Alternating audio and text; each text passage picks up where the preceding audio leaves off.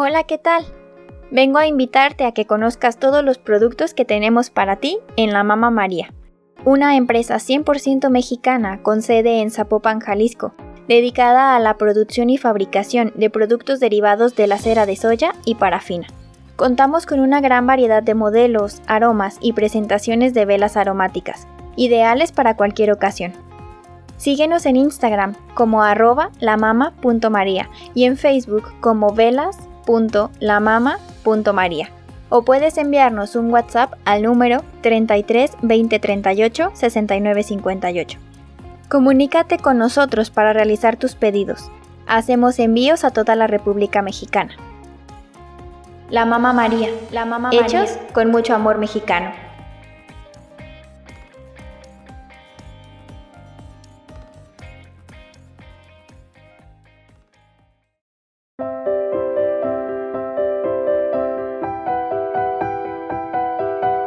Esto es, esto es Lectores de Audios, Lectores de Audios por Monet Ponce.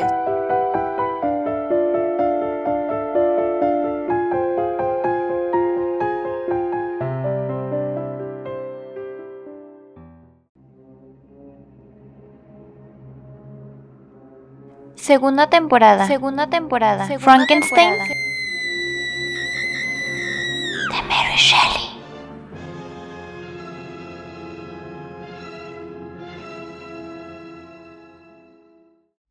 Capítulo 12.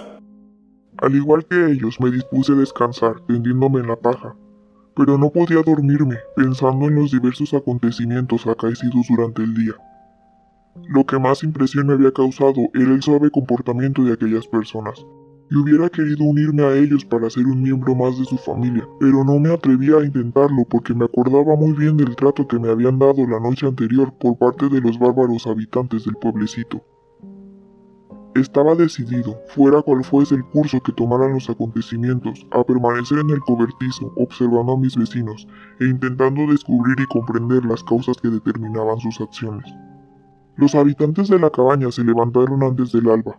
La muchacha se dedicó a arreglar la casa y a preparar el alimento, mientras que, después de tomar el desayuno, el joven se fue. El día transcurrió igual al anterior. El joven trabajaba fuera de casa y la muchacha hacía diversos trabajos dentro de ella. En cuanto al anciano, que pronto comprendí era ciego, pasaba la mayor parte de su tiempo meditando o dedicado a tocar aquel instrumento. Tanto el amor como el respeto que los jóvenes demostraban sentir por su venerable compañero parecía no tener límites, y todo cuanto por él hacían respiraba el mayor de los afectos, cariño que el anciano pagaba siempre con benévolas sonrisas. A pesar de todo, no parecían ser completamente felices. Los dos jóvenes se escondían a menudo en algún rincón para llorar, sin que yo pudiese comprender cuál era la causa de su desgracia, lo cual no me impedía sentirme también afectado por su desgracia. Pensaba que si tan magníficas personas podían ser desgraciadas, era lógico que yo, ser imperfecto y solitario, lo fuese mucho más todavía. Pero, ¿por qué unos seres tan bondadosos podían sufrir así? Vivían en una hermosa casa, por lo menos así me lo parecía, y gozaban de la comodidad necesaria. Tenían fuego para calentarse y alimento para comer. Sus vestidos eran de buen tejido y sobre todo disfrutaban de una maravillosa compañía. Podían hablar y cambiar miradas entre sí y decirse palabras de afecto y bondad. Así pues, ¿qué significaban aquellas lágrimas? ¿Era dolor lo que significaban? Al principio me fue imposible responder a estas preguntas, pero el tiempo y la continua observación a que le sometí me dieron la explicación de muchas cosas que me habían sido imposibles comprender. Pasaron muchos días antes de que descubriera que la pobreza era una de las razones de la tristeza de tan amable familia. Contrariamente a lo que había imaginado, el único alimento que podían ofrecerse eran los vegetales que le proporcionaba su huerto, y la leche de una vaca que en invierno, precisamente cuando más la necesitaban, daba muy poca cantidad de ella. Creo que sufrían con mucha frecuencia periodos de hambre, en especial la pareja de jóvenes, pues a menudo les vi colocar alimentos ante el anciano mientras ellos permanecían sin comer nada. Esta manifestación de suprema bondad me afectó mucho, porque durante la noche yo acostumbraba a robarles parte de la comida con la que cubrían sus necesidades, para atender yo a las mías propias. No obstante, cuando me di cuenta de que aquello les perjudicaba, dejé de hacerlo y empecé a alimentarme, una vez más, de moras, nueces y raíces que encontraba en el bosque vecino. Prosiguiendo con mis observaciones, descubrí un modo de aliviar su malestar. Había podido ver cómo el joven empleaba gran parte del día en recoger leña para el fuego de la casa. Así es que por las noches me apoderé de sus herramientas, cuyo uso aprendí muy pronto, y reuní leña suficiente para varios días. Recuerdo muy bien que la primera vez que hice esto, al abrir la puerta por la mañana, la muchacha demostró un gran asombro, viendo ante la casa aquel enorme montón de leña. Lanzó tales exclamaciones que atrajo la atención de su compañero, quien al salir y ver aquello dio las mismas pruebas de asombro. Aquel día, el muchacho lo dedicó a realizar pequeñas reparaciones en la casa y a cultivar el huerto. Días más tarde hice aún otro descubrimiento, quizá más importante que el que acabo de contar. Me di cuenta de que aquellas personas se comunicaban entre sí por medio de unos sonidos especiales. Vi también que las palabras que pronunciaban provocaban pena o alegría en quien las escuchaba, o bien sonrisa o tristeza. Me pareció esta una ciencia divina que despertó en mí el afán de poseerla. No obstante, todos los intentos que hice me desconcertaron profundamente. Pronunciaban los sonidos rápidamente y lo que decían no parecía tener relación alguna con objetos tangibles. No había por tanto ningún indicio por el que averiguar la clave de aquel misterio. Se produjeron varios cambios de luna y con mucha concentración conseguí aprender los nombres que daban a los objetos más familiares en sus conversaciones. Aprendí a aplicar las palabras fuego, leche, pan y leña. También aprendí sus nombres.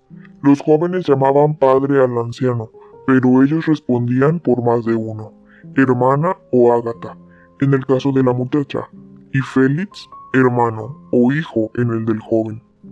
No creo posible expresar la alegría que me inundó cuando entendí estas palabras, y lo que es más, aprendí a pronunciarlas.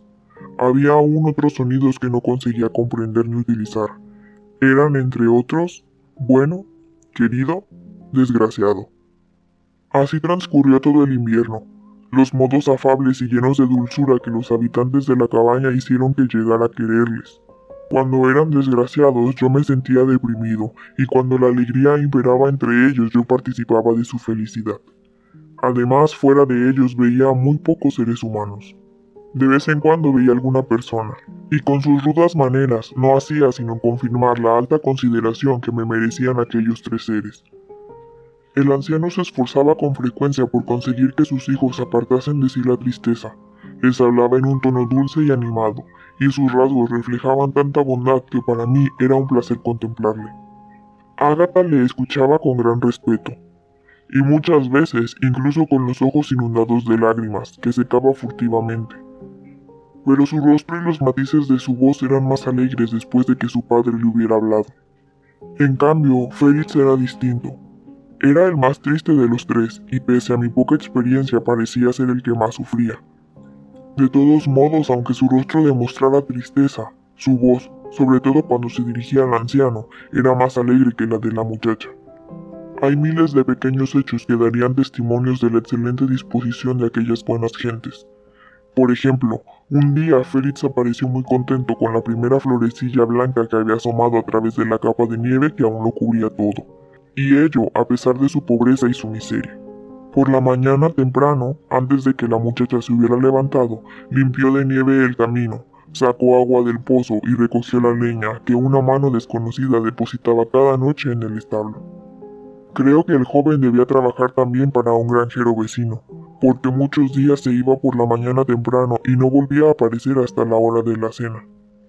El que no trajera leña es lo que me induce a creer que debía trabajar para otro, aunque no siempre era así, pues además se encargaba de su propio huerto, y a veces, cuando la estación invernal lo impedía, pasaba el día leyendo para el anciano y Ágata. Al principio estas lecturas me tenían muy intrigado, pero poco a poco fui observando que empleaban en ellas palabras que se asemejaban a las que emitían hablando. Entonces pensé que sobre el papel habría unos signos que se podían pronunciar. Cuánto deseé conseguir hacer lo mismo. Pero, ¿Cómo iba a ser posible que yo lo hiciera si no conocía los sonidos que representaban aquellos signos? Aunque lentamente hice algunos progresos en esta ciencia, que, sin embargo, no fueron suficientes para poder seguir una conversación, a pesar de mis esfuerzos por lograrlo. Mi empeño era muy grande, pues era consciente de que si quería presentarme ante ellos no debía hacerlo hasta que mis conocimientos de ese idioma pudiesen vencer la repugnancia que mi deformidad iba a causarles. Una de las cosas que más me habían impresionado era la perfección de las formas de mis vecinos, su gracia, su delicada complexión. Qué horror sentí al ver mi propio rostro reflejado en el agua. La primera vez que lo contemplé retrocedí asustado e incapaz de creer que aquella faz fuese la mía pero cuando me convencí de que el monstruo que había visto en el espejo del agua era yo, me sentí decepcionado e invadido por las más amargas sensaciones de desaliento y amargura. Y pensar que aún no había ni tan solo sospechado los desastrosos efectos que mi maldita deformidad tendría para mí. El sol brillaba y calentaba cada día más. Los días eran más largos y la nieve llegó a fundirse, permitiéndome ver los árboles y el oscuro color de la tierra. Entonces Félix tuvo mucho más trabajo fuera de casa, y las conmovedoras muestras de hambre que había visto en ellos comenzaron a desaparecer, pues aun cuando el alimento diario de mis vecinos no dejó de ser frugal, lo cierto es que era sano y suficiente. Sí, en el huerto empezaron a brotar otros tipos de plantas que ellos usaron para variar su comida. Además, a medida que la primavera iba avanzando, se podía notar en la casa la influencia benéfica del cambio de estación. Cuando no llovía, el anciano paseaba con su hijo por los alrededores de la cabaña, pero la lluvia se sucedía día tras día empapando la tierra y obligando a permanecer guarecido. Finalmente empezaron a soplar unos vientos bastante fuertes que secaron todo, y el tiempo acabó siendo mucho más agradable de lo que había sido hasta aquel momento. Aunque yo me encontraba siempre recluido en el cobertizo, por las mañanas me dedicaba a observar a mis vecinos. Mi vida era muy uniforme. Dormía cuando sus ocupaciones les llevaban fuera de casa, y volvía a mi observatorio cuando al anochecer se reunían otra vez dentro. Mientras dormían, y si la noche era propicia, salía y me dirigía al bosque en busca de mi alimento y de combustible para ellos. Al volver de tales expediciones, si había nieve en el camino, la quitaba o realizaba cualquier tarea de las que había visto hacer a Félix. Así pude apreciar cómo los trabajos que yo efectuaba les causaban un gran asombro, y hablaban de ellos con las palabras espíritu del bien o maravilla, cuyo significado aún no había llegado yo a comprender. Mi cerebro desarrollaba cada vez una actividad mayor. Deseaba con ardor saber por qué Félix tenía siempre aquella expresión de desaliento y por qué Agatha parecía sentirse siempre triste. Incluso llegué a creer, pobre de mí, que estaba en mis manos devolver la felicidad a quienes tanto la merecían. Aún en sueños tenía ante mí la venerable figura del anciano, la grácil figura de Ágata o la del hermoso Félix, a quienes creía seres superiores que acabarían convirtiéndose en mis bienhechores aparecían en mi imaginación dando muestras de terror al verme por primera vez, pero dejando que me ganara su confianza con mi comportamiento dócil para finalmente concederme su amor. Estos pensamientos alegraban mi vida y me alentaban a seguir aplicándome más y más en el estudio de su idioma. Los sonidos que yo emitía eran en realidad muy rudos, pero aun cuando mi voz no poseía en modo alguno los matices cálidos de las suyas, ya empezaba a pronunciar con cierta habilidad las palabras que me eran conocidas. Éramos como los personajes de la fábula del asno y el perro faldero. Las maneras del asno eran toscas, pero su indudable buena fe la hacía merecedor de algo mejor que palos e insultos. Las refrescantes lluvias y la temperatura templada de la primavera cambiaron por completo el aspecto de la tierra. Los hombres que durante el invierno parecían estar ocultos se dispersaron por todas partes, dedicándose a cultivar la tierra. Los pájaros emitían sonidos más alegres, y las hojas cubrían con su hermoso color verde las ramas de los árboles. Qué regocijada parecía estar la tierra pocos días antes tan sumida en la tristeza. Mis sentidos se extasiaban ante la magnificencia de la naturaleza. El pasado empezaba a borrarse de mi memoria para dar paso a un presente tranquilo y a un porvenir lleno de brillantes esperanzas.